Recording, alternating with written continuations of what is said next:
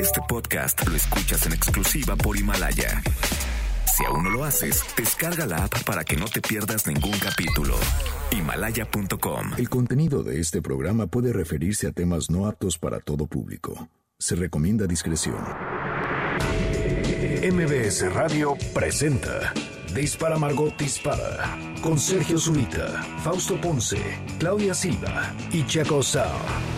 En el entretenimiento. Estamos contigo.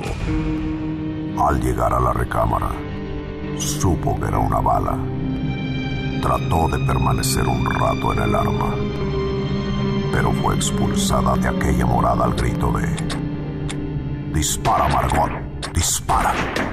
Dispara Margot, dispara a través de MBS Radio. Lo hacemos hoy miércoles 11 de marzo del año 2020 y lo estamos haciendo como todos los días. El papito Fausto Ponce. ¿Cómo están? Buenos días. El mexicano Chaco Sound. ¿Qué tal? ¿Cómo están? Muy buenos días. La guapísima Claudia Silva. ¿Cómo están? Buenos días, ¿qué yo, tal? Yo me llamo Sergio Zurita y hoy, hoy es uno de esos días. ¿Qué quiero decir con uno de esos días? De entrada, vamos de ahorita para atrás en el día. Entro y lo primero que oigo es a Claudia Silva decir que Post Malone está horrible y dije, wow, wow, wow, wow, wow, wow, wow. ¡Wow! ¿Me equivoqué de cabina?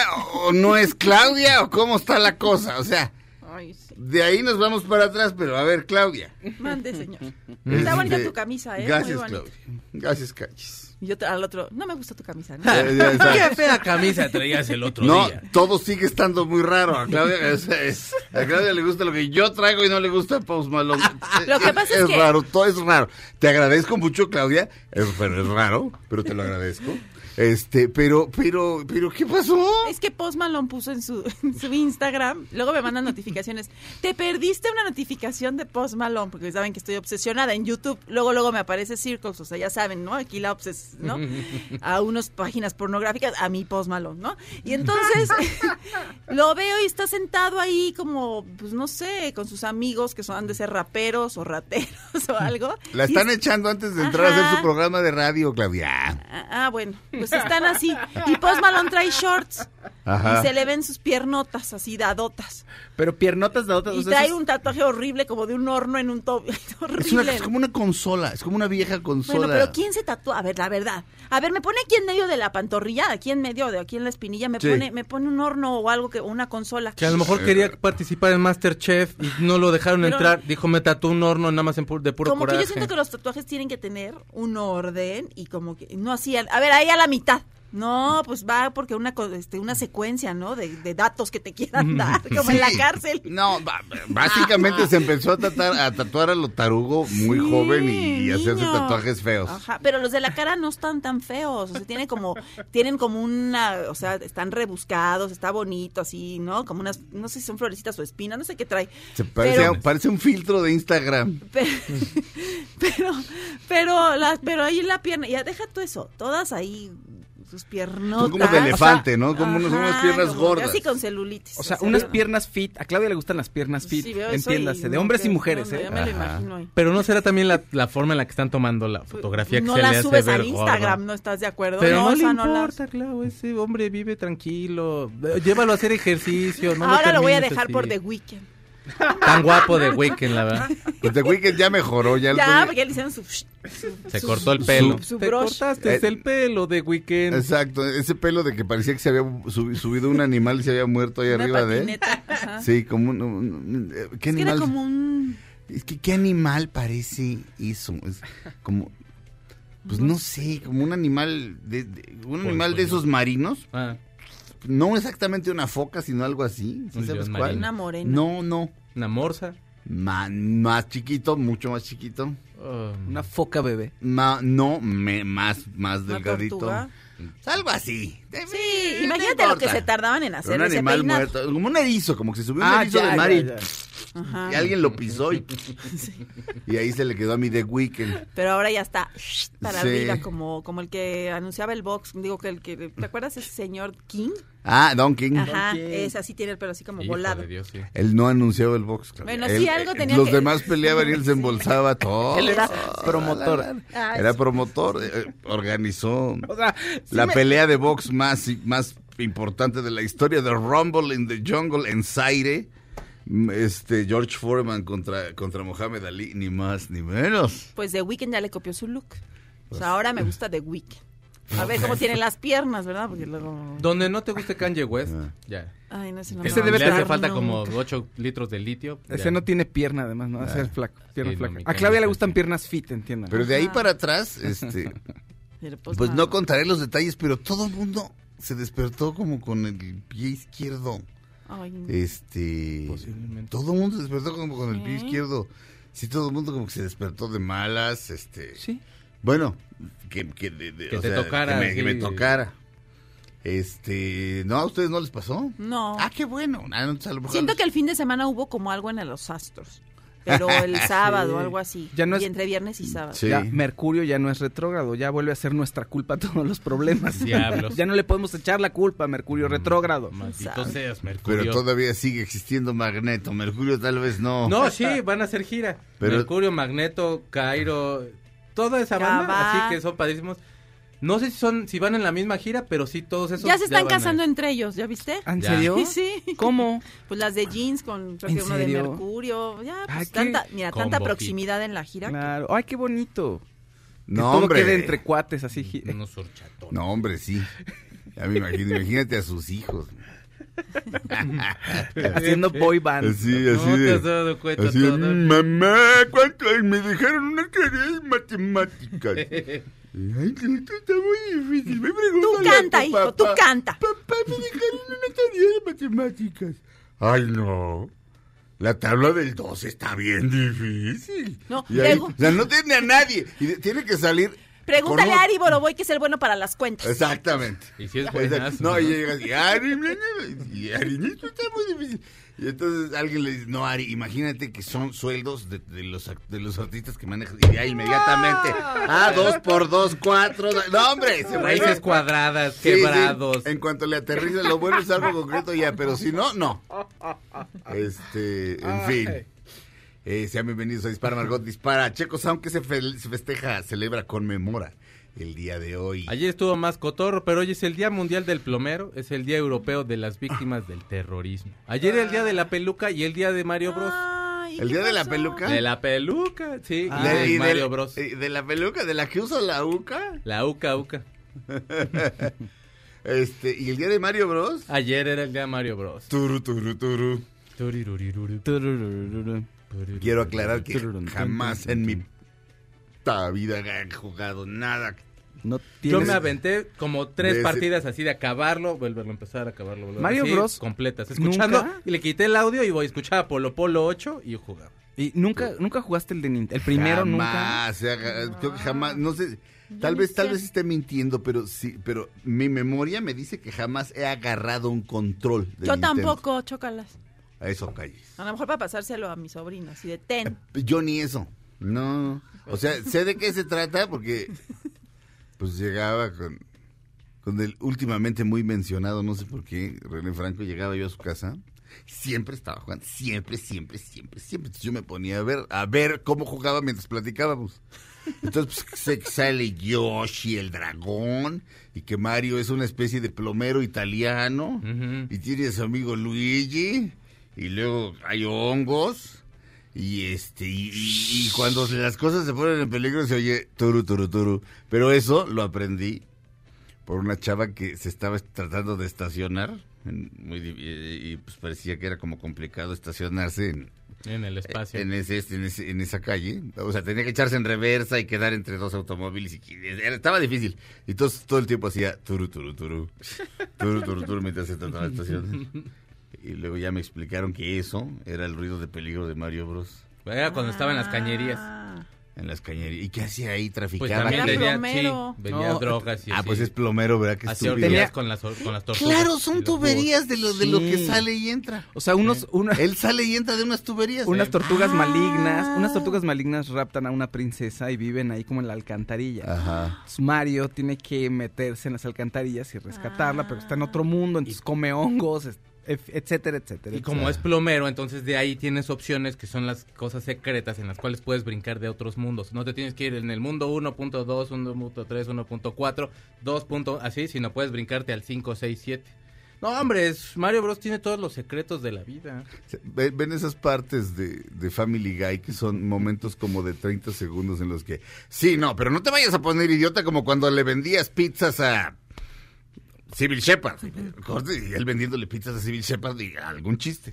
Bueno, hay uno en el que Mario termina el juego y la princesa no lo quiere besar. Ah, sí, le dijo, no, yo nomás quería que me rescataras, pero...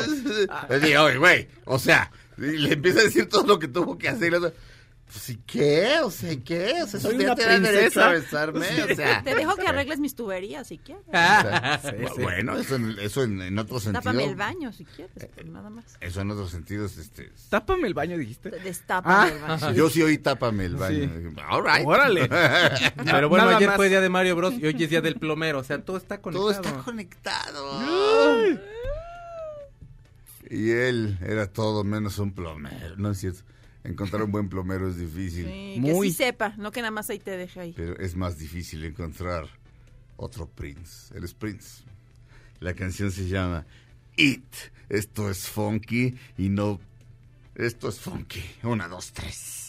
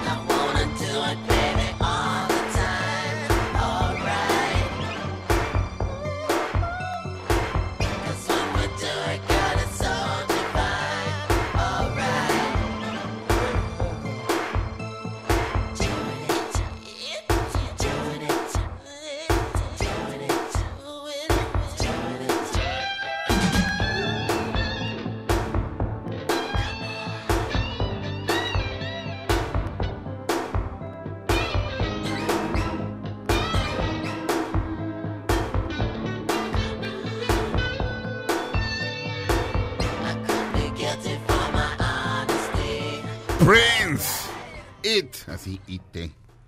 I wanna do it, baby, all the time. All right. ¿Qué es it? Pues eso. ¿Qué es eso? Pues eso. Es eso. El Gran Prince. Regresamos a Dispara, Margot Dispara a través de MBS Radio. Prince, un hombre que disfrutó su cuerpo mientras lo tuvo. Y después ya no lo tuvo. Pues cómo estuvo. Regresamos.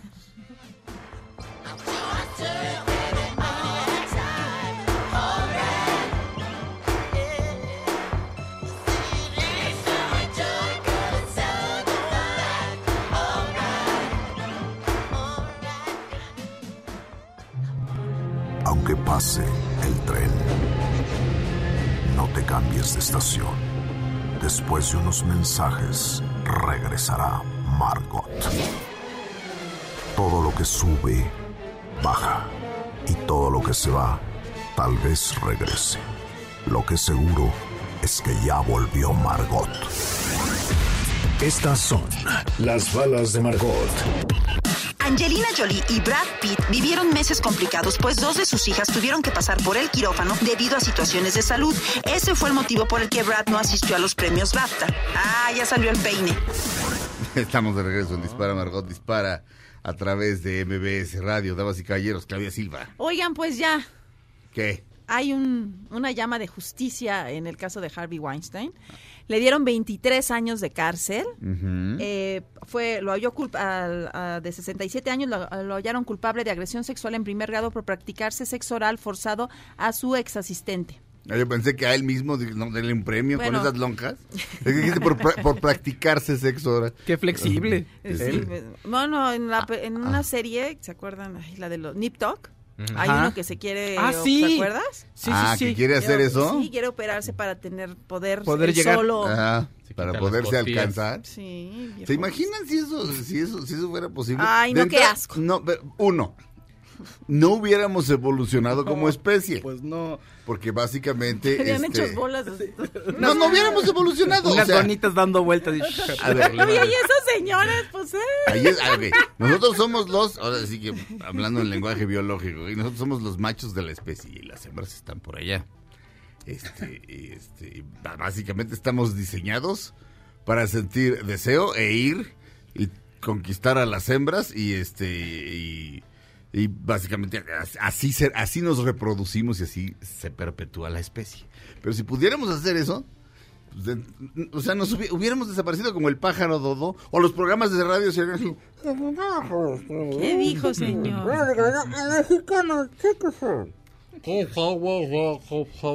Lo que, lo que sí.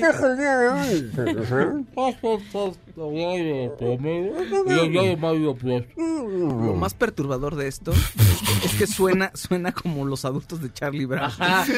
¡Ay, ellos sí se alcanzaban! Porque estaban haciendo eso. No, señorita, no. No, es una gran observación. Yo hay gente, a, a la fecha, gente con la que tengo contacto que los oigo hablar y lo único que es así. Qué horror. son engolosinados con ellos mismos. Pero, pero, ¿cómo llegamos a esto? Bueno, y oye, y la condena iba entre, podía ser entre 5 años y 29 años, le dieron 23, lo cual está muy bien, y todo el mundo está feliz. Y fíjate que aparte de esto, han salido a relucir varias, algunos correos y cosas acerca de Jennifer Aniston con Harvey Weinstein, donde eh, en 2005 ella quería dar una entrevista a la, a la revista Squire, hablando de que él había, la había, este, pues, aventado contra la pared y la había toqueteado. Ay, güey. Cuando hicieron la película Descarrilados, ¿te acuerdas? Con Clive Owen. Ah, sí. Que ella sale con un personaje muy diferente a lo que siempre había hecho. Que también sale este francés muy guapo. Ay, bueno, Es una película donde lo entrampan a él. Ajá, Tiene un que se suben a un ajá. tren y que Un tienen desliz, como, este, Pues sí. ella está pues amafiada con otros, con unos Ujú, delincuentes y se ligan, ajá, se ligan a un señor y lo llevan a un hotel y ahí lo asaltan. Exacto. Vincent Cassett. Ajá. Vincent Cassel. Ay, guapísimo. Buena muy pierna, guapo. Vincent. No, ese está flaco. Este, fíjate, a ese, a ese sí no, no entiendo por qué les... Ah, bueno, no, no, perdón, sí entiendo. ¿Te acuerdas que ayer te decíamos que a las mujeres les gustan los hombres peligrosos? Ajá. Vincent Cassel, ¿qué proyecta? Sí, Peligro. eso, exacto. No, no es violento, a mi Mónica Bellucci no le tocó un pelo nunca jamás, que hayamos, pues, bueno, yo espero que le haya tocado No, o sea. todo, pero quiero decir, nunca le, nunca le- la maltrató. Este, pero bueno, entonces... Bueno, y entonces estos, eh, en estos eh, correos, Correos de, de- de Harvey Weinstein Ajá. hablando de Jennifer Aniston. diciendo con- que le están explicando que va a hacer una entrevista con, con la revista y entonces dice, pues habría que asesinarla. Ajá. Entonces, después nunca se llevó a cabo, o sea, la, revista nunca publicó la entrevista porque dicen que el publicista de Jennifer Aniston dijo que no, que no, que era que nunca habían estado solos y que no, que, que por favor no la publicaran, ¿no? Y luego, eh, más tarde, o años más tarde, Jennifer Aniston no dijo que la había toqueteado así, pero sí dijo que él era un hombre, pues, repu- o sea, que era Repugnante. asqueroso, ¿no? Pues sí. Por, por su trato hacia ella. Fíjate que también yo estuve viendo un poquito acerca de la nota. Ahorita la, la defensa quiere apelar a que le den los cinco años. Ay, qué Porque bueno. según esto está muy enfermo. Porque llegaba, o sea, lo operaron, llegaba en la andadera porque lo operaron de la espalda y quedó mal de la Mm. operación. Lo cual es como de tienes la lana del mundo, el ortopedista que tú quieras, ¿cómo vas a quedar mal? Pero bueno. Porque quería, ya sabes entraba. qué. Exactamente. Entonces Solo. la cuestión ahí está en que quieren apelar ahorita a eso. Aunque han salido todavía más pruebas y todo, dicen que a lo mejor vuelven a hacer un careo con, con las víctimas y otra vez. Ay, no. Pero que ya está dada la sentencia. Pero la defensa quiere apelar un poco a que el, ya, el tipo ya está muy enfermo y que si le dan todos estos años se va a morir, se va a Pues morir qué en la bueno. cárcel. O sea, no me puedo imaginar mejor castigo, Ajá. pero como que como que a la quieren hacer sensibilizar un poquito al juez, pues. No, ahí- hombre. No, quieren manipular al juez. Ajá. No, el tipo obviamente está, o sea, los abogados van a encontrar el recoveco que puedan para que el tipo pague lo menos que se pueda de cárcel, pero No, pues el chiste de, de, ca- de castigarte es ese, ¿no? De que ya nunca vas a volver a salir porque hiciste todas esas porquerías, Tanto o sea, ya daño, lo sí. que quieren es castigarte, ¿no? Ay, pues si está enfermo, mejor que esté en su casa y en una en una cama ahí de hospital, mejor, ¿no? Ma- No, Atendido ¿y por se va a morir en su cama, o sea, No, porque ¿de las em- le vas a dar ese premio, neta? Híjole, Se está... muera como es- qué- perro. Perdón, pero es que No, no, pues, sí, oye, sí. va a que- abusar no, de la claro. enfermera. No, cuando, ca- mejor no. cuando callé no es que estuviera en desacuerdo. Solamente estaba pensando. Todo mundo tiene derecho a, a una defensa. ¿no? Todo mundo, hasta el peor de los criminales, hasta Harry Weinstein, tiene derecho a, a una defensa. Pero estaba pensando qué tanto. Pens- ahora- sí que estaba yo pensando en la justicia. Y no en la justicia social, eso no existe, perdón. Existe la justicia. Justicia social, tu tía. Este. Y este, de repente estaba pensando, bueno, ¿qué tan. qué, o sea, qué tan, qué tan justa es la ley si quien puede pagar un mejor abogado tiene más posibilidades de salir que quien es inocente? Este. Pero, en fin, me quedé, me quedé pensando en eso, de lo cual se podían hablar como 10.000 horas Sí, ¿sabes? Este, de las cuales 9.999 serían muy aburridas, pero... pero... El acusado y el espía, que es la película de Roman Polanski, Ajá, que ya la vi, trata, habla de eso, de la Ok. injusticia y de... Sí. La serie de John Turturro de Night Of en HBO, Ah, muy no. buena serie. Y también en algún momento dices, oye, esto e- es una negociación. Los fiscales que están atrapando criminales están negociando cuánto tiempo los pueden meter a la cárcel. Es decir, el sistema está diseñado para que sea, bueno, en apariencia parece que el sistema está diseñado para que sea un, a ver, ¿cuánto tienes? ¿Qué robaste? Sí. ¿Cuáles son tus condiciones? Ah, pues igual puedo presionar y puedo arreglar las cosas y te doy cinco añitos, o igual y son doce. Sí. Y todo parece una negociación, o sea, la ley está a negociarse. Así parece en la serie. No, no, no, no, y es real, es real lo que me estás diciendo, es totalmente real. Este, en fin, vamos a un corte, regresamos a disparar. Pero de ahí, por ejemplo, sus límites eran 25 años. ¿Qué hicieron los 29. abogados? ¿29? Ajá. ¿Qué hicieron los abogados para quitarle 5 años? eh, Bueno, era entre No. 5 y 29. Entre 5 Entonces, y 29 y tiene 23. Ajá. Bueno, eh, Disculpen, no fui a la primaria. Seis, seis- fui, fui a escuela de gobierno. Este seis. ¿qué, qué? O sea, esos seis años, ¿qué? ¿Cómo se los quitaron? Bueno, de alguna manera. Regresamos a Dispara Margot Dispara a través de MBS Radio. Mientras, mientras sufra Harvey Weinstein, pues está Sí, bien, la verdad. Que sea, que haga. Regresamos a MBS Radio.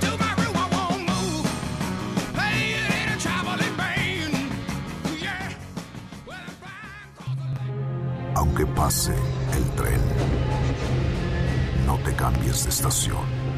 Después de unos mensajes, regresará Margot. Todo lo que sube, baja.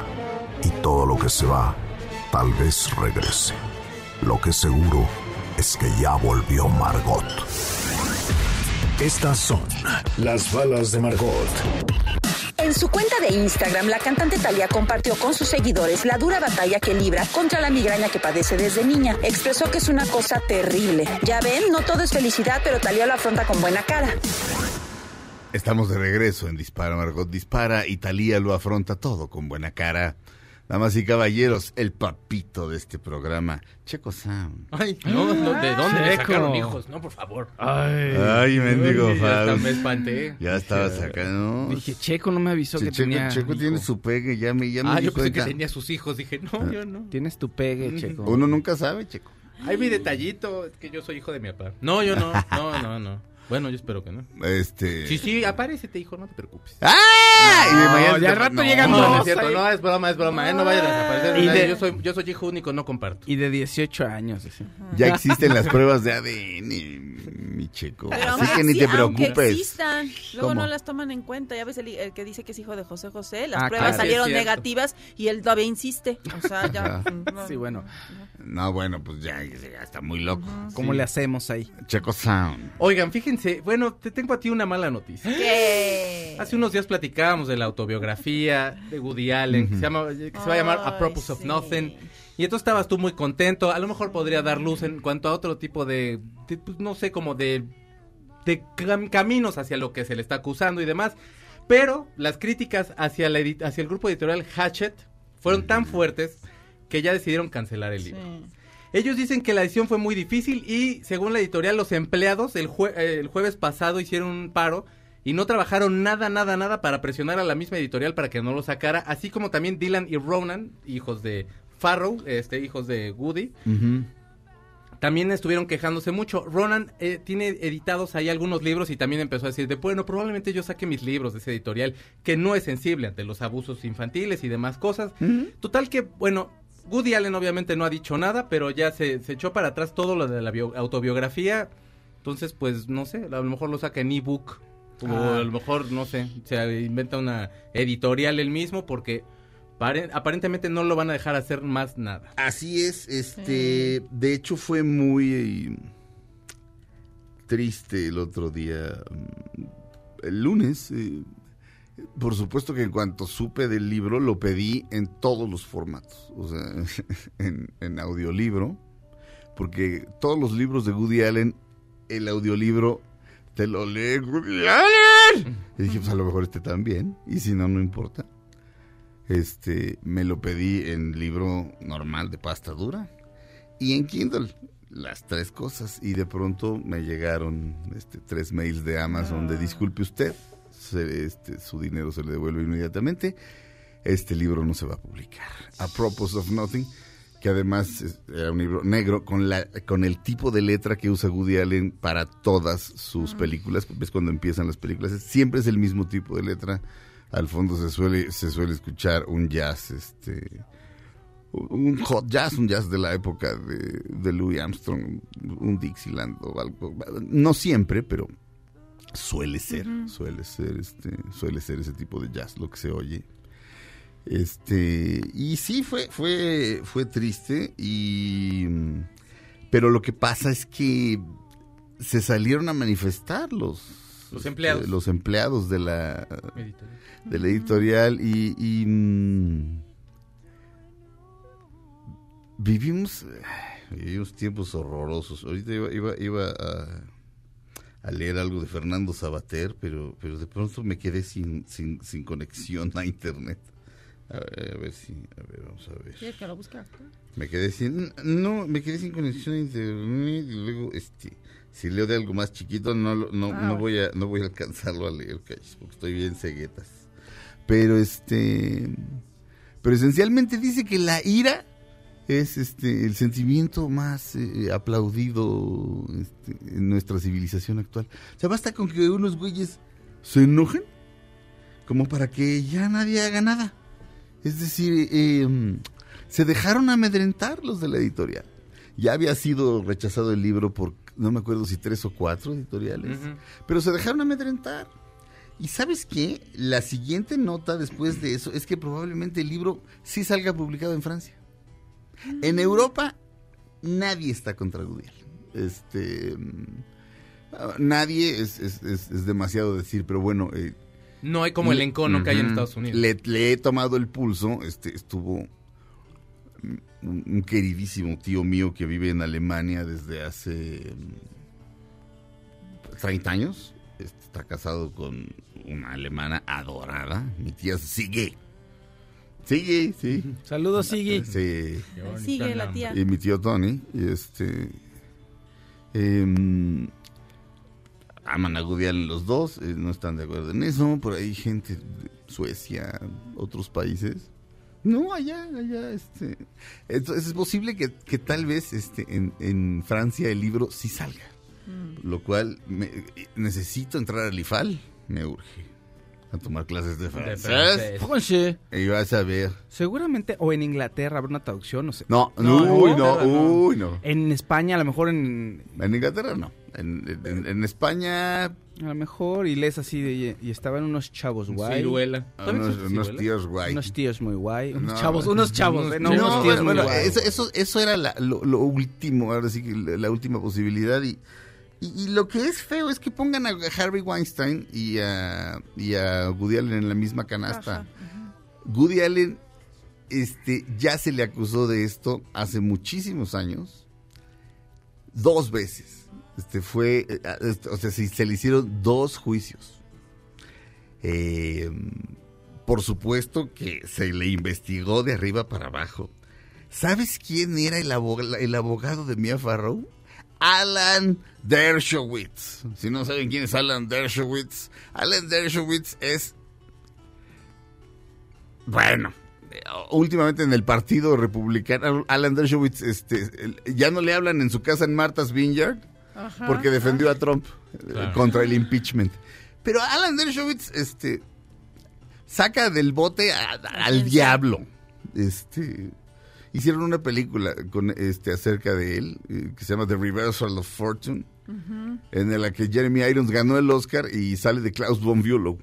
Klaus von Bülow es un millonario que em, su mujer eh, em, está en coma hasta la fecha y se supone que fue él, Klaus, quien la quien la dejó, que o sea, la- a la mujer le da un ataque de no sé qué y él simplemente no la ayuda, ¿no? Y eh, Alan Dershowitz entra a, a defender a Klaus von Bülow y gana. Y la razón por la que lo defiende, bueno, el otro día les conté, les conté de, los raperos aquellos de Two Life Crew. Two Life Crew. Alan Dershowitz lo, lo Ah, sacó de- Ajá. El abogado de Mia Farrow era Alan Dershowitz. Y, Y no no, le pudieron probar nada a Woody Allen, no lo pudieron tocar. Veinte años después, siguen con lo mismo. Con- y, y no es lo mismo. Además, por otro lado, el, el hermano de... Ya ves que Mia Farrow adopta niños. Eh, eh, eh, es la Angelina, Jolie, la Angelina Jolie de, su, su tiempo. época. A ver si no me le salen a Brad Pitt con algo dentro de poco, Dios no lo quiera. Este, pues adoptaban niños a lo tarugo y uno de los hijos, Moses, que sí quiere a Woody Allen, dice que Mia Farrow les pegaba, los encerraba, los torturaba. Además, la versión de él se contrapuntea con la de su hermana. Y bueno, ajá. Pero bueno, eh, no es lo que es que lo estaba platicando ayer con un amigo, o sea, en todos, o sea, todo este tipo de casos, el de Woody Allen sobre todo que, que además ya hubo un juicio y salió inocente. y no hay otro caso. Entonces- Fausto, Sí, y no es una Emma Stone, Scarlett Johansson, la, la- la actriz más bella que tú me quieras decir, ha, ha trabajado con él. No ha habido otro caso. no ha habido situaciones recurrentes que es usualmente el patrón Son Harvey. Weinstein sí las tuvo, por ejemplo. Harvey Weinstein. Bill Cosby, son 60 mujeres. Ajá. Este. Les Sí, preguntas y eh, salen y salen y salen. Mm. Pero también ahí hay un factor, o sea, la, la editorial, no puedes culpar al editorial por un movimiento corporativo en el cual todos se echan para atrás por una simple acusación. No legal, sino una simple acusación que, este, que, que, que en los tribunales de Twitter y en los tribunales de Facebook se hacen Exacto. y entonces toda la gente decide que van a linchar a esta persona, que lo van a dejar sin trabajo. Lo mismo pasó con Johnny Depp, hasta que salieron las grabaciones, entonces ahora todos van con Amber Heard o sea, legalmente, si entonces, como tú dices, ya hubo un juicio, ya hubo todo esto, de todos modos, el juicio social, las personas que hacen un juicio social, pues ellos son los que van a, van a influir y ese es un nuevo movimiento corporativo. ¿Cuál? Me echo para atrás. ¿Por qué? Porque mi, la- mi reputación como No empresa vale más a, a darle voz a una persona que ya se comprobó que no es. O que a lo mejor lo es y todo, pero de todos modos hay un libre derecho de sacar las cosas. No Por tiene por qué lado. influirte como empresa, pero al final del día sí hay un factor en el cual la- la- la- eh, yo vi hay un programa, el programa Chumel del- de, HBO y entonces el fin de semana habló de los canceladores. Cancelen el programa de fulanito de Ah, tal sí. porque dice que esto y esto y esto y esto y quítenle el programa y tal y que de alguna forma hay como una cierta presión. ¿Salieron los canceladores de este programa? No. Que por cierto, hasta ahorita se la han pelado. ¿Y Pero- saben por qué? Porque no tienen nada de dónde agarrarme. Nada más por eso. Si no, uh, ajá. Pero la verdad es que hay un juicio social en el cual ya te acaban la carrera, ya no quieren que sigas, ya no quieren que hagas nada. O sea, legalmente en este caso, pues ya se comprobó que Woody Allen no es... ¿Qué es lo que pasa? Bueno, las empresas por una reputación prefieren mejor hacerse, o sea, como a pe- pegarse un poquito a la pared, decir mejor no, que este, dejamos pasar esta oportunidad, buena o mala o como sea, pero bueno, pues ese esos son los tiempos en los que estamos Hay un, viviendo hay un el- ah, no, que hay un tema ahorita con un jugador de fútbol de la América. Ah, sí. eh, y que estábamos platicando con unos amigos ayer. Acerca, ¿Qué pasa? O sea, va, va a entrar a juicio y está acusado de tentativa de feminicidio. Gravísimo todo lo que pasó. Ahora, él dice que es un malentendido, hay versiones que se contradicen, etcétera. Se le va a hacer todo el proceso legal. Y al final del proceso platicábamos, ok, ¿qué pasa si resulta que no es culpable?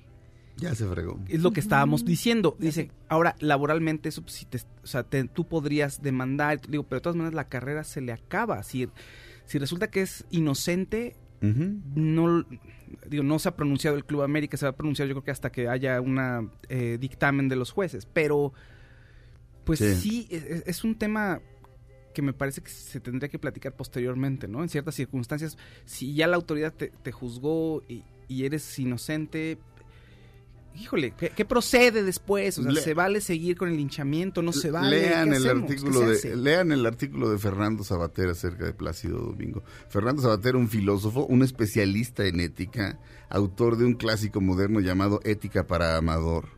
Tiene un libro acerca de, digo, escribió un artículo acerca de Plácido Domingo y dice que Plácido Domingo esencialmente pidió disculpas por órdenes de sus abogados, o sea, porque eso fue lo que le recomendaron, como para frenar el asunto, pero mm, hay una, en fin, vamos a un corte. Nada más, a- perdón, perdón, perdón. Es que René Soto nos mandó un link y dicen que la Alianza en España sí lo va a editar. Que la Que Alianza sale el es- 21 de mayo. ¿Ven? Sí, bueno, es que- Gracias.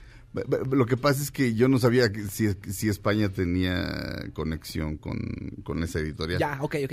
Pero no, sí, en, en, en, en- te digo, en, en, Europa no hay problema con Woody Allen. Y eso, eso ya nos habla, pues, de- los Estados Unidos siempre han sido un país conservador y Europa siempre ha sido liberal. Eso este, no es necesariamente bueno. liberal no es igual a bueno necesariamente y conservador no es igual a malo necesariamente.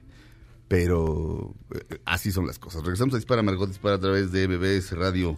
Él es el reverendo Al Green. Siempre que digo el reverendo siento que voy a decir el reverendo, reverendo. Pe- No, No, no, no. El reverendo Al Green. Él, él sí habla con Dios. Óiganlo nomás. Con esa voz, Dios sí te contesta.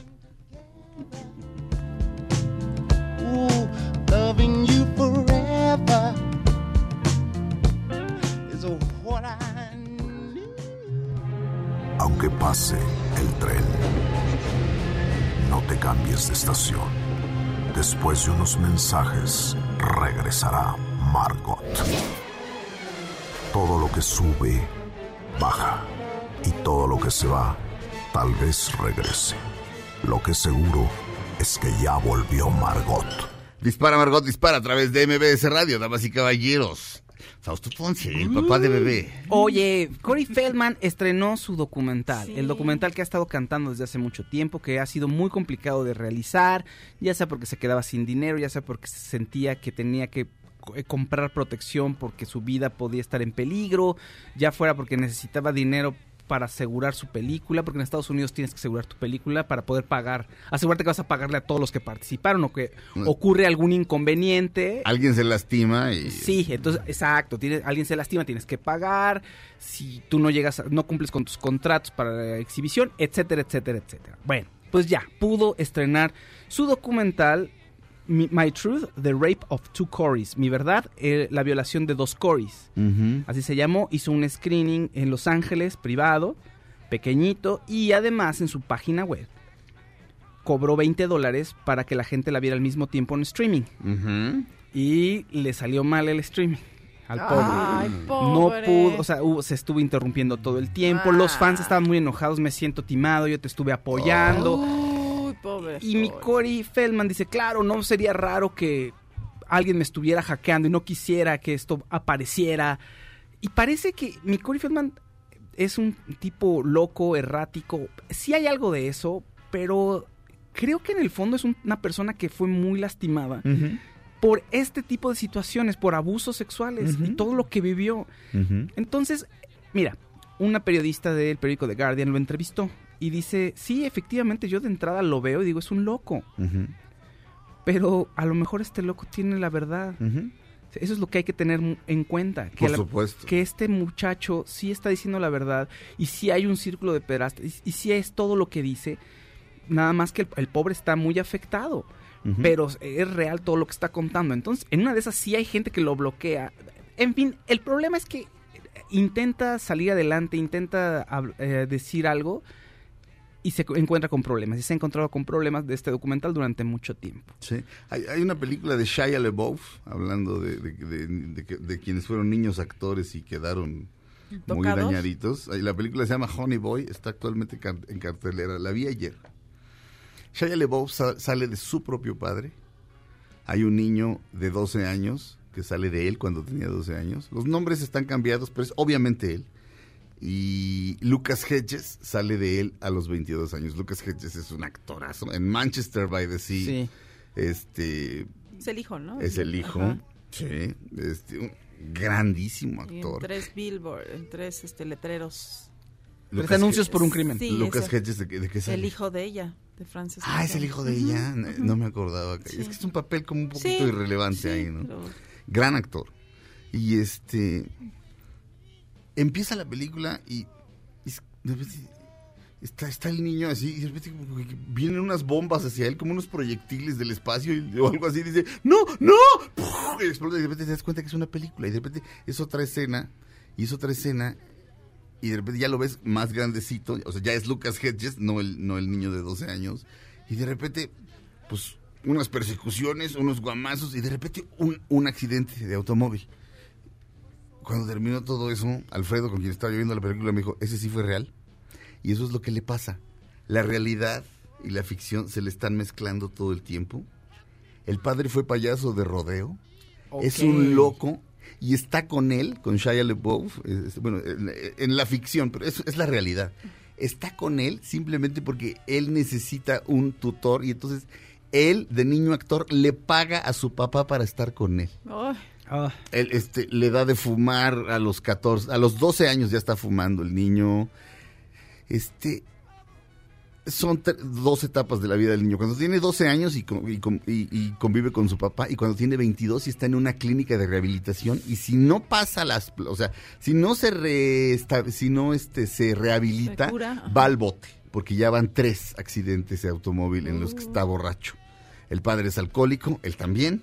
El padre de él también era alcohólico. esa es la historia de Shia Es- cuando acaba la película,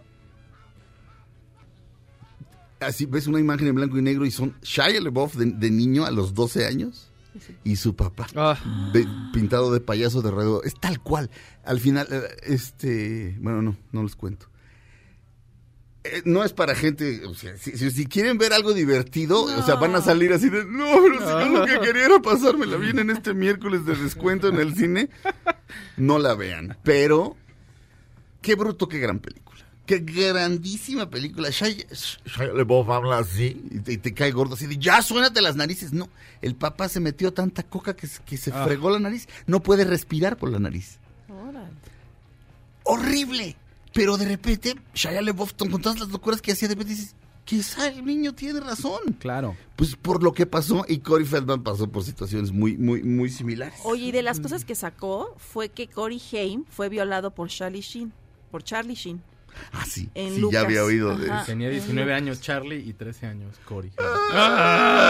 De dos coches. Perdón, una vez más. Uf. ¡Ah! No, qué eso, sí, fuerte. eso sí cuesta tra- eso sí cuesta trabajo. Sí, y en Qué una de esas, aunque lo veas modo. errático y todo, a, a mi Corey Feldman, pues probablemente sí esté diciendo la verdad. Y a lo mejor en una de esas sí hay gente poderosa que no quiere que se sepa y lo están saboteando.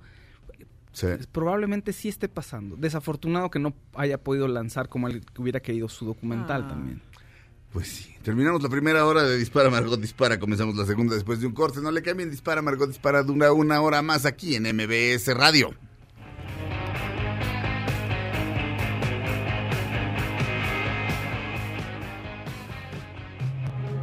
Aunque pase el tren, no te cambies de estación. Después de unos mensajes, regresará Margot. Todo lo que sube, baja. Y todo lo que se va, tal vez regrese. Lo que seguro es que ya volvió Margot. Dispara Margot Dispara a través de MBS Radio. Comenzamos nuestra segunda hora de transmisiones de hoy, miércoles 11 de marzo del año 2020. Estamos haciendo Dispara Margot Dispara, Claudia Silva. ¿Cómo están? Buenos días. El papá de bebé, Fausto Ponce. ¿Cómo están? Buenos días. Checo Sound. ¿Qué tal? ¿Cómo están? Muy buenos días. Su nombre es Peligro. Oh, sí.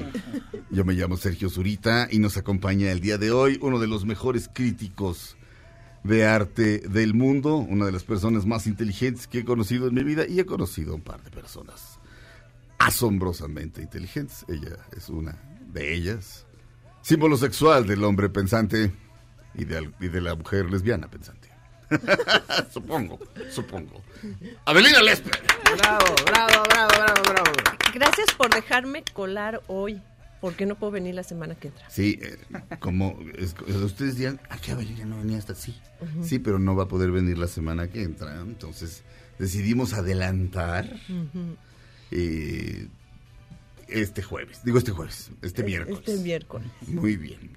Este, Avelina, me decías que querías que platicáramos el día de hoy de... es que, como decías el otro día que estabas hablando de Los Miserables, eh, decías mis novedades literarias. Mis novedades literarias. Exacto. La novedad literaria de Avelina de- del día de hoy es de, es de, es de un este, gran escritor de comedia que nació 350 años antes de Cristo. Está buena esa sección, ¿eh? Sí, novedades está bueno. literarias de Avelina.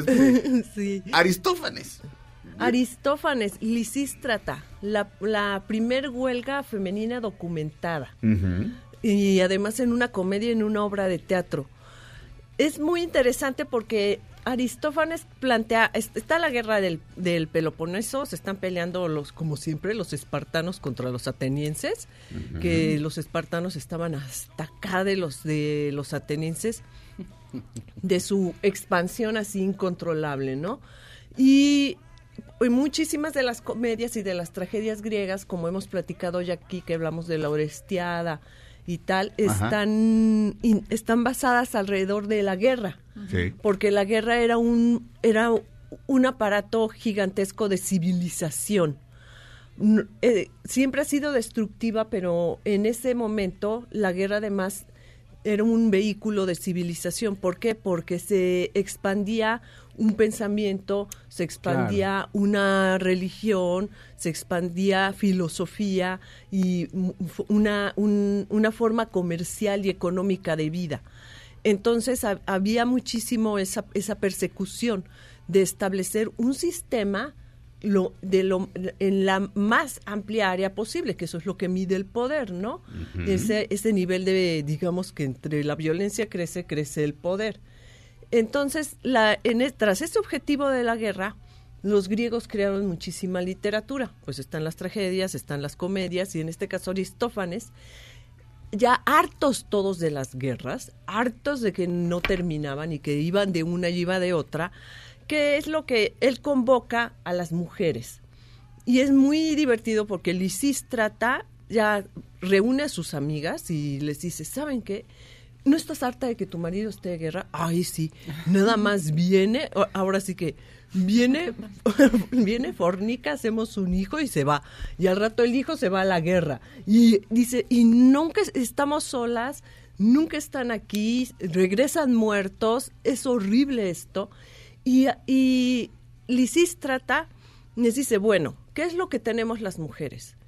Y dicen, pues ellas, bueno, pues nos tenemos que arreglar, tenemos que estar con nuestras túnicas azafrán, tenemos que estar ahí muy, muy, muy bellas para cuando regresen. Sí, pero ¿qué más tenemos? Y dicen ellas, pues nada, es que precisamente eso es con lo que los vamos a vencer y vamos a poner orden aquí. Y es su potencial erótico que eso es sensacional para los griegos. O sea, si se dan cuenta, la guerra de Troya empezó por una pasión. Entonces aquí, que Elena, y París y todo el tiradero que arman, ¿no? La- y, y- y ya de ahí se empieza la dejan al pobre Menelao plantado que lo platicamos en, la eh, en la Orestiada. No, eh, ah, no, perdón. Bueno, no, sí, en la Sí. Orestiada también, pero en la Ilíada, bueno. Y en la eh, obviamente. exactamente. No, en la Orestiada también tienes razón. Y entonces aquí Sí, Agamenón vuelve- regresa. Ajá. Ah, Entonces aquí, eh, eh, ahí eh, la pasión amorosa detonó una guerra. Aristófanes dice, aquí que la pasión amorosa, la fuerza erótica, como un potencial, imagínense, como una gran, como una gran corriente de energía, detenga la guerra. Literalmente como hacían los hippies, hace el amor, no la guerra. y, y entonces ella les dice, les dice Lisístrata, vamos a generar desesperación en los hombres con abstinencia sexual. Toman la Acrópolis, se encierran ahí. Lo más interesante es que se encierran hasta de los bandos contrarios y dicen todas, vamos a paralizar esto hasta que obliguemos a los hombres a dialogar. Porque no vamos a acabar una guerra ahora sí que con violencia. Y menos nosotras que no tenemos armas, que no tenemos injerencia política, que no tenemos nada. ¿Qué es lo que tenemos? Todo nuestro potencial erótico. Y eso es bellísimo, porque, y más ahorita, dimensionemos que estamos entrando en una sociedad puritana de nuevo, que resulta que la izquierda es más puritana que la derecha. Uh. Y que entonces no, no tenemos ya esa salida o ese derecho de decir, ok, somos revolucionarias, somos trabajadoras, somos esto, pero además, además existe ese gran potencial erótico de la mujer que es una virtud, que no tenemos por qué ocultar, ni que estigmatizar, ni que castigar. O sea, por eso no debe ser acosado, porque es, es, es, es un valor. y, y es lo que ensalza eh, es Aristófanes y la cita y entonces les pone, es genial porque, bueno, es una comedia. Y Aristófanes hace una lista así de juguetes sexuales, esta Lisístrata, y les dice, y nosotros también, ¿eh? Nosotras también abstinencia, nada de que entre nosotras nos vayamos a consolar. Aquí todo el mundo se aguanta. Y todas así, no, Lisístrata, no inventes. Ya otras dicen, ¿sabes qué? Que yo mejor no. No, le entramos todas porque si no, no paramos la guerra. Así con una determinación así de generala. Y, y les hace toda la lista de juguetes sexuales de la época, pues que siguen siendo los mismos que ahorita. Y no pueden usar esto, y no pueden usar lo otro, y no pueden usar bla, bla, bla. Y así, nada, se acaba. Todo así, todo así, bueno, de verdad. Nada. Nada, montar el unicornio. El tampoco. unicornio. Claudia, eso es, eso es una especie de... O es, Es- o es un unicornio. No, pero me imagino que en esa época a lo mejor había ese tipo de juguetes Pues en la. Edad Media es el- la dama y el unicornio, ¿no? El que está en, en Cluny, en París. Exacto. Es, es un, obviamente es un sueño erótico. Obviamente. En- entonces, entonces la sitia ahí y bueno, ya viene el coro de ancianos que les empieza a decir desvergonzadas, están ensuciando un lugar importantísimo que hacen ahí, que además ahí se guardaban los tesoros, entonces bloquean todo. Es como es como si ahorita tomáramos la casa de bolsa, o sea, que, que nos olvidáramos de Palacio Nacional y dijéramos, ay, ¿qué, qué importa ese trasto? Y tomaras casa de bolsa sí, en Wall Street y dijeras, ahora sí nos escuchan. Vas a ver, vas a ver si no se para el mundo. Entonces ellas hacen lo mismo y lo- el coro de ancianos, ay, estas son unas disolutas, están ensuciando la honra de los dioses y de los hombres, no sé qué, y ellas nos aguantamos. Y bueno, no falta la que por ahí se quiere escapar y, y, su- y es, y es una, eh, hasta que los hombres están desesperados y van con los chamacos así llorando y el pañal y niño, venga, está. ajá, venga, ya salgan por favor y no sé qué. Y, y ellas no los hombres además pues Aristófanes los, los describe no que van así con tremendas erecciones y ay por favor por favor salgan y ellas no no siéntense a dialogar y entonces dicen los tipos, los, atenes, los atenenses y los, y los de Esparta dicen, ok, se sientan a dialogar. Dicen, vamos a terminar la guerra. Y después de décadas que no llegaban a un acuerdo, mágicamente empiezan a llegar a todos los acuerdos. Lo que tú digas. Lo que tú digas. ¿Y qué es lo que aquí está haciendo Aristófanes? Una cosa formidable, es Eros contra Tánatos. Es lo que es lo que te iba a decir. Es Eros contra Tánatos. ¿Lo podemos dejar ahí para mandar a corte, Adelina? ¿O- o fue- Continuará o fue- después de unos o comerciales. fue- pero, digo, dado el tema, fue un perdón, fue un coitus interruptus. esto? No, no. Vamos a un corte. Regresamos a Dispara Margot Dispara a través de MBS Radio. Estamos hablando de Lisístrata o la huelga de las mujeres, la obra de Aristófanes. Regresamos a Dispara Margot Dispara, MBS Radio.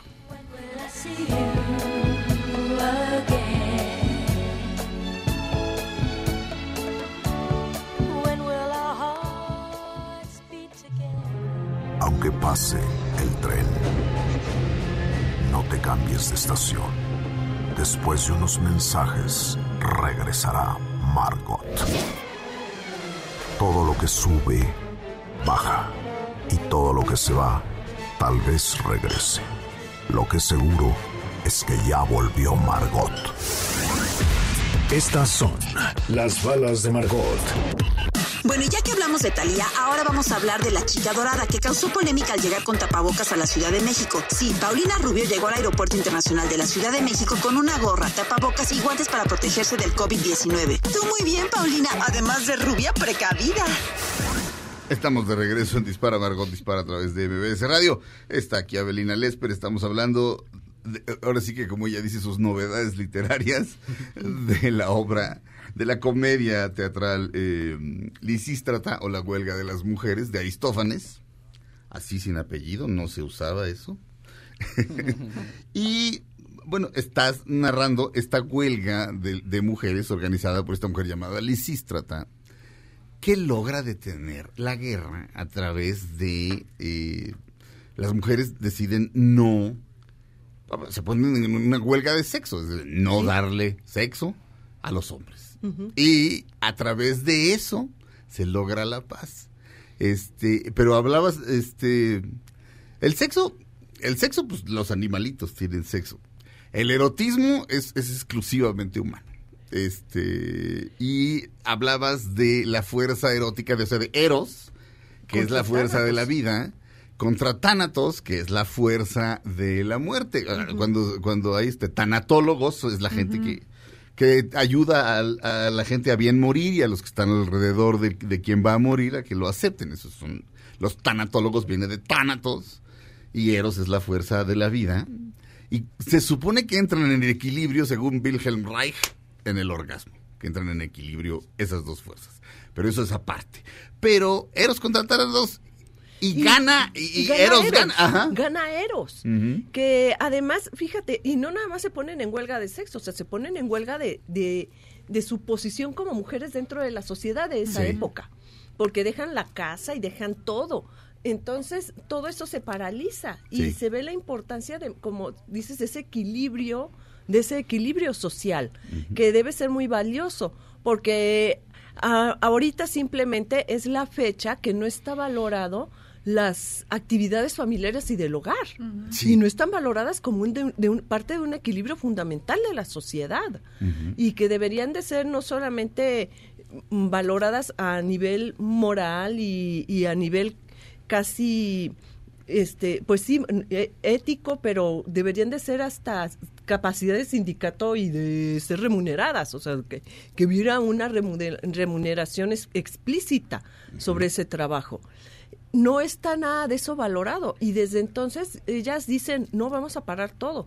Y todo eso se para y se quedan los niños ahí y se quedan las casas tiradas y se queda todo to- y, y- y eso sí paraliza a la sociedad. Eso es muy importante en la comedia. La sociedad no se paraliza con la guerra. La sociedad sigue funcionando porque están las mujeres echando a andar Ajá, todo lo que los hombres dejan tirado por irse a la guerra y, y en el momento que ellas paran, entonces dicen, aquí sucedió algo, porque ya no funciona nada.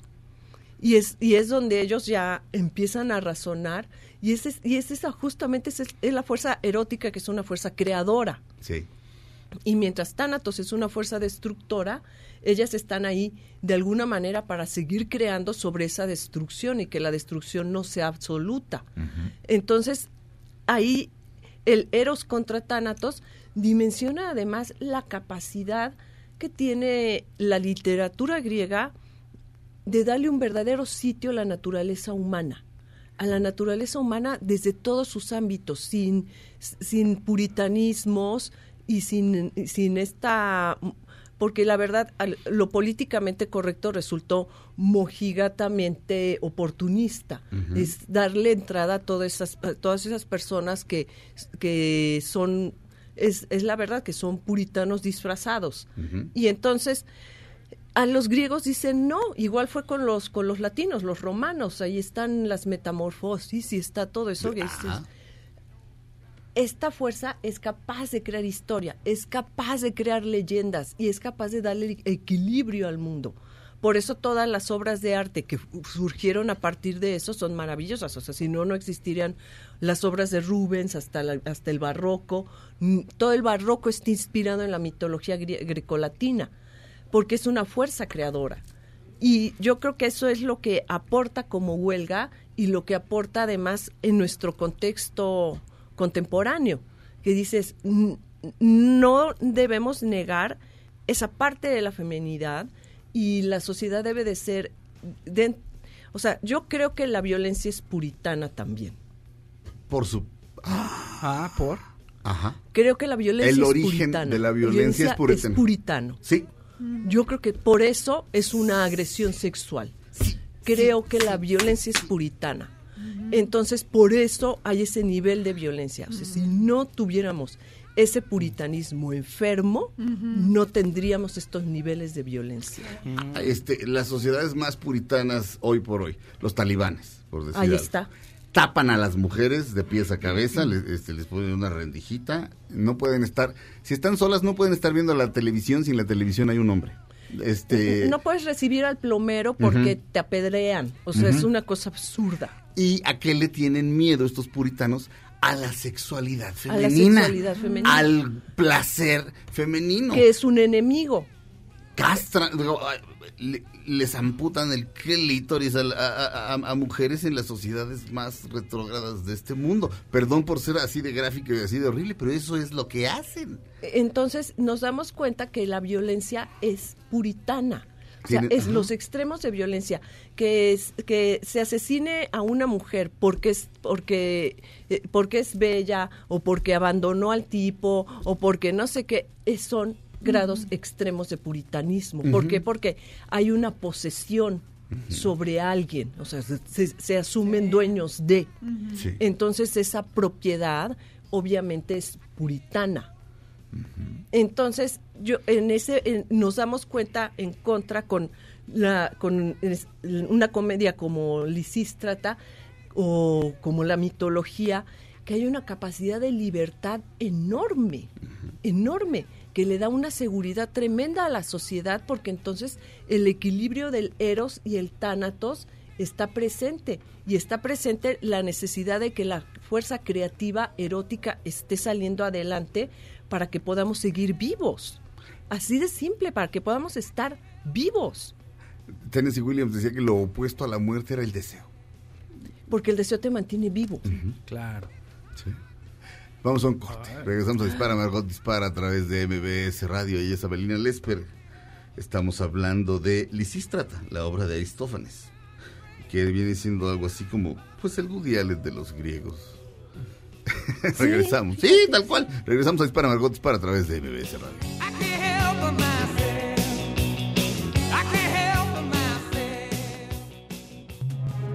Aunque pase el tren, no te cambies de estación. Después de unos mensajes, regresará Margot. Todo lo que sube, baja. Y todo lo que se va, tal vez regrese. Lo que seguro es que ya volvió Margot. Estas son las balas de Margot. Tras acusación de violencia de Marta Cristiana, Ana Serradilla apoya a su novio. La actriz aseguró que las acusaciones de violencia que ha recibido su prometido por parte de su ex esposa no cambian sus planes de boda. O sea, yo me caso porque me caso. Estamos de regreso en Dispara, Margot Dispara a través de MBS Radio. Aquí está Abelina Lesper. Estamos hablando de Lisístrata, la comedia de Aristófanes. Eh, eh, estaba, estaba leyendo el principio. Las manda a llamar y no llegan. No empieza y no llega nadie. Nadie llega, como junta de vecinos. Y dice Lisistrata, si las hubiera invitado a una fiesta de Baco, a una gruta de pan, pan el dios, o al promontorio Colíade, al templo de la Gentílide, no se podría ni siquiera pasar por culpa de sus tambores. Pero así, ahora todavía no se ha presentado ninguna mujer. Y llega Cleónice. Bueno, aquí sale mi vecina. Hola, Cleónice. Hola, tú también, Lisístrata. ¿Por qué estás ta- ¿Por qué estás preocupada? No pongas esa cara, hija mía, que no te cuadra arquear las cejas. Y Lisístrata dice, Cleónice, estoy en ascuas y muy afligida por nosotras las mujeres, porque entre los hombres tenemos fama de ser malísimas. Y Cleónice dice, es que lo somos, por Zeus. Y dice, y cuando se les ha dicho que se reúnan aquí para deliberar sobre un asunto nada trivial, se quedan dormidas y no vienen. No, ya vendrán, querida. Difícil resulta para las mujeres salir de casa. Una anduvo ocupada con el marido, otra tenía que despertar al criado, otra tenía que acostar al niño, otra lavarlo, otra darle de comer. O sea, lo que decías hace rato, eh, que creo que se visibilizó el- el lunes, o sea, aparentemente eh, los hombres movemos el mundo, pero la verdad es que, la verdad es que detrás hay una fuerza más Paralela, no una fuer- detrás. eh, bueno, detrás quiero decir, este, no en el reflector. Eh, Las mujeres mueven al mundo. O sea, las mujeres, todo esto que acaba de describir Cleónice, es- Cleónice simplemente para disculpar a sus amigochas que no han llegado. Todo eso tienen que hacer las mujeres todo el tiempo. Este, sigue siendo, eh, sigue siendo una vergüenza y eso no debería ser estar en una fiesta y que una mujer diga, yo me dedico al hogar o yo me dedico a, a- a ser mamá. o- Se apenan, eh, eh, las Es- mujeres, se apenan las mujeres. Es que, es que uh, se desvirtuó todo, o sea, se desvirtuó por un lado y se desvalorizó. ¿Y por qué? Porque se se ha, se ha menospreciado como no hace nada, está en su casa, Ajá. no trabaja. O sea, no trabaja. Eh, Ahora sí que permíteme. Es, es una chamba que tengan ahí y que te- estén los niños y los eduquen. O sea, simplemente están educando, educando seres desde que nacen. Sí. O sea, son, para empezar, son educadoras. Una, una casa es una pyme, es una pequeña empresa. Ándale, claro. Hay que administrarla. Y hay que administrar el todo, todo, todos los bienes, todos los recursos, todo hay que administrarlo y hacer lo que funcione. O sea, entonces hacen, son educadoras, son administradoras, ah, ah, la, casa pues tiene su propia logística. No paras, en una casa no paras. Y si tú traspasas eso a una oficina de que, ah, es educadora, hace logística, es administradora, dices, ay, qué bien, pues, ¿qué hace? Pero si lo pones en una casa, no, Claro. no tiene valor, Valor. No tiene valor. Y esa es la injusticia. Que, que se vea de esa manera y que se vea como decir, no, es que aquí el único que trabaja es el hombre. No. Si la cosa funciona, trabajan los dos y trabajan parejo. Sí. O sea, es- no, no hay una, no hay una diferencia. Entonces, ese es- eso es lo que se tiene que revalorar. Y es lo que revalora Aristófanes con, la, con, con su, co- con su comedia. Te digo, y además revalora esa posibilidad grandísima también del amor, del amor mismo. No nada más del, eh, es, es el erotismo y es el amor. Es el, el- el afecto que es tan importante que existe entre seres humanos. Que fíjate, es una cosa muy triste, pero es, es la realidad que el puritanismo está en contra de los afectos Ajá. porque está en contra de la manifestación de esos afectos. Y eso es lo que vuelve a los seres humanos altamente frustrados. Y obviamente con esas frustraciones te vuelves violento. A ver, Abelina, entonces eh, vámonos un paso más allá.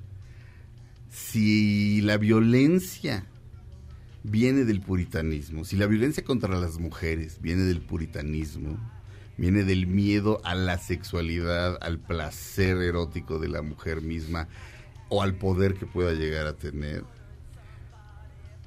¿la guerra es puritana por definición? Bueno, la guerra tiene una... Qué interesante pregunta. El, por un lado, no nada más es miedo a la, a la, a la fuerza femenina. Es, hay una venganza, hay un odio Sí. hacia eso, que por eso también es puritano. Y la guerra, por definición, tiene una, un aspecto muy grande de pureza. O sea, la supremacía del vencedor cataloga como inferior o más débil al perdedor. ¿Eso qué nos implica? Que el vencedor es, digamos, más puro que el vencido. Sí. O sea, el vencedor merece la gloria, el vencido merece la ignominia. Quiere decir que el vencedor por eso eh, tiene, digamos, la pureza del triunfo. Te pregunto esto porque Alessandro Pues Barico eh, hace una, una Homero Iliada, se llama Homero Iliada, quita los dioses y lo, hace- lo vuelve toda una obra de teatro. Este, yo la monté en El Milagro, eran tres monólogos cada miércoles, este, de veintitantos monólogos. Eh, tenía un elencazo, porque pues, era un día. Y eh, lo que decía Barico en, en su prólogo o en su epílogo, decía que la Iliada eh, es un monumento a la guerra. Y dice que la guerra, eh, que la- guerra es una de las, que la guerra probablemente sea este, la mayor fuente de, de- inspiración eh, para la literatura y que mientras no inventemos otra cosa, la guerra seguirá existiendo. O sea, mientras no inventemos algo superior a ello, este... Es que si lo inventamos, pues es el amor. Sí. O sea, las, las, las historias de amor trágicas o, o felices han inventado, pues toda la, to- todo el melodrama es una historia de amor, es el drama de lágrimas Sí. y es, y, y- y es una historia de amor. O sea, toda, simplemente de todas las tragedias, tú divides la obra de Shakespeare y puedes dividir tranquilamente que la mitad son historias de amor y la mitad son historias de guerra. O sea, los reyes y todo eso Totalmente. son historias de guerra. Ya no digamos Ricardo III y todo eso. Y luego la otra parte son puras historias de amor. Sí, totalmente. Incluso Ricardo III es un, es un amante frustrado. To- Sí, sí, sí, sí, sí. sí. Y, y- y- no, pero se los dice. Y si no me vas a amar porque estoy un horror, me vas a odiar por lo mismo. Sí. Y, me- y vas a estar a mi lado por, por mi poder. O sea, pero él está conscientísimo de eso.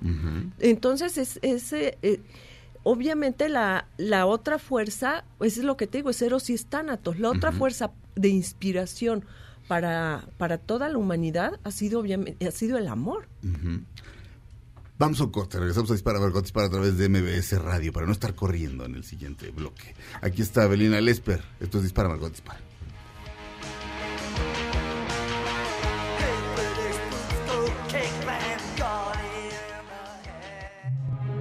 Aunque pase el tren, no te cambies de estación. Después de unos mensajes, regresará Margot. Todo lo que sube, baja. Y todo lo que se va, tal vez regrese.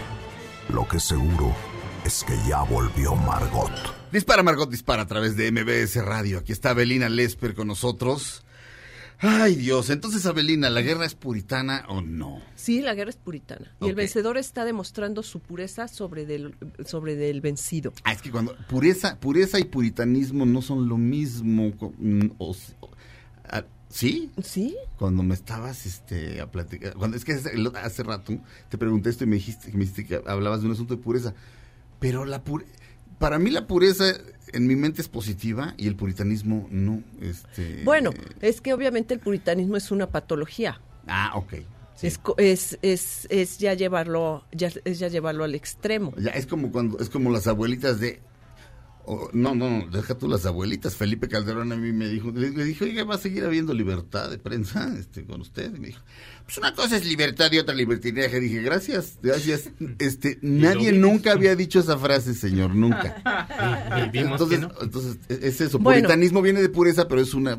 eh, Sí, bueno, pero li- li- li- los libertinos son otras, son otra cosa. Ah, bueno, bueno. Bueno, ya, no, ya, ya tendrías que averiguar si alguna vez ese señor leyó a los escritores del barroco, lo cual lo dudo mucho. No, pues, este, quién sabe. Es como ahorita todo el mundo cita el humanismo, mira, Ah. yo te, te fi- te pongo mi huella digital a que no sé lo que es el humanismo. Pero bueno, entonces estábamos hablando de, eh, aquí en el corte muy interesante lo que dijo Fausto, que las, la, los deportes de competencia eran Sí. una forma de guerra, Era una forma de guerra. Una de juegos, una Una sub- sublimación de la guerra. Sí. Que eso eh, es que es muy interesante lo que dice Sergio. A ver, Alessandro Barico en, en La Edad dice que hasta que no inventemos algo, algo mejor, y Abelina dice es que ya lo inventamos, es el amor. Pero yo creo que hay una, no puedo explicarlo. No, lo explicaste muy bien. Peterson también lo dice, o sea, ah, tenemos una necesidad de competencia muy fuerte. Entonces, dentro de este espectro, como dice Abelina, de este espectro destructor que es el tánatos y la muerte, nos, nos jala, nos jala todo el tiempo. Y una cosa fabulosa son los deportes.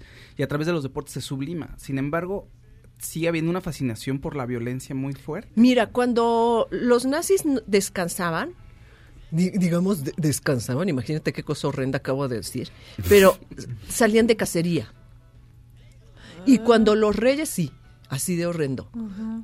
Y cuando los reyes, sal- es- por eso hay tantos cuadros de, de, de los, re- de los españoles y de los reyes con sus armas de caza y sus perros de caza, porque cuando también no estaban ellos en la guerra, salían de cacería y seguían ejercitando sus, hab- digamos, sus habilidades con las armas.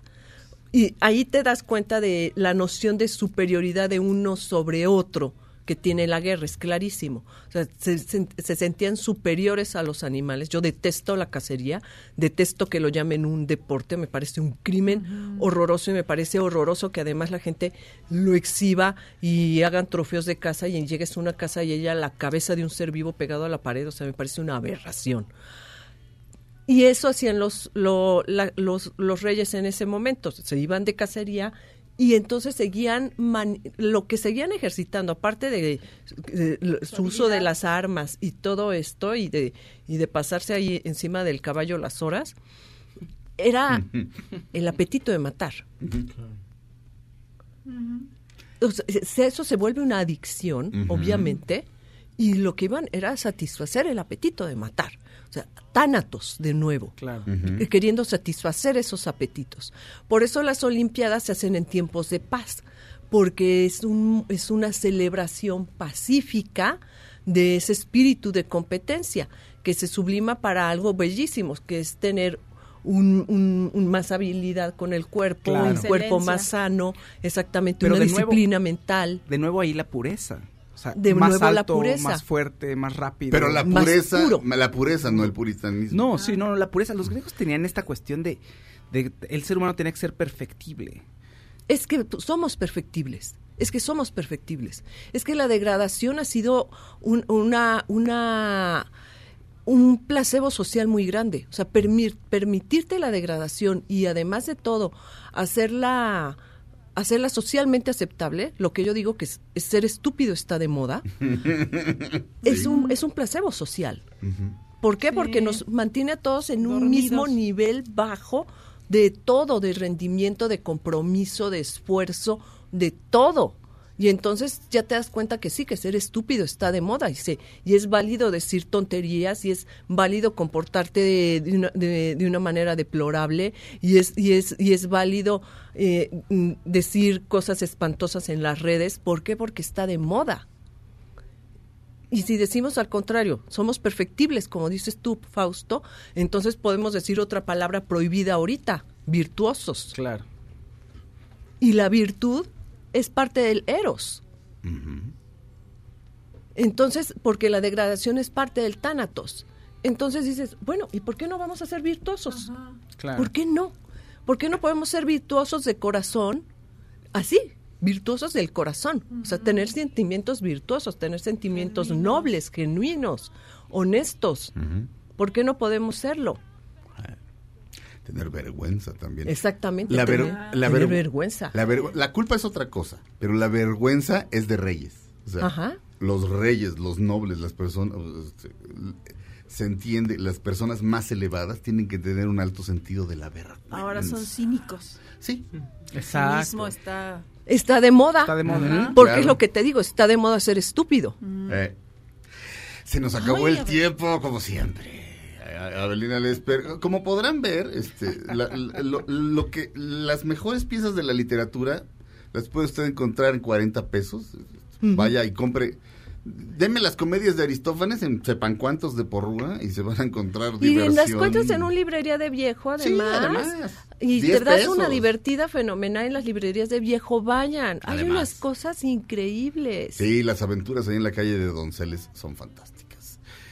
Eh, Felipe Rico en la producción, el señor Mario Tiveros en los controles, Itzel y Giselle en las asistencias médicas. Gracias. Gracias, Claudia Silva. Besos a todos. Gracias, Fausto Ponce. Gracias, un saludo a todos. Checo Sound, muchas gracias. Feliz tarde. Yo me llamo Sergio Zurita, Abelina Lesper, muchas gracias. Gracias por dejarme venir hoy. Fantástico, fantástico. Regresamos a Dispara Margot, Dispara mañana. Quédense con Pamela Cerdeira en MBS Radio. Ahora en un tórax vive alojada la bala que Margot disparó. Nos oímos mañana. Si un proyectil de plata no me traspasa el corazón. MBS Radio presentó Dispara Margot Dispara con Sergio Zurita, Fausto Ponce, Claudia Silva y Chaco Sao. En el entretenimiento. Estamos contigo. Este podcast lo escuchas en exclusiva por Himalaya. Si aún no lo haces, descarga la app para que no te pierdas ningún capítulo. Himalaya.com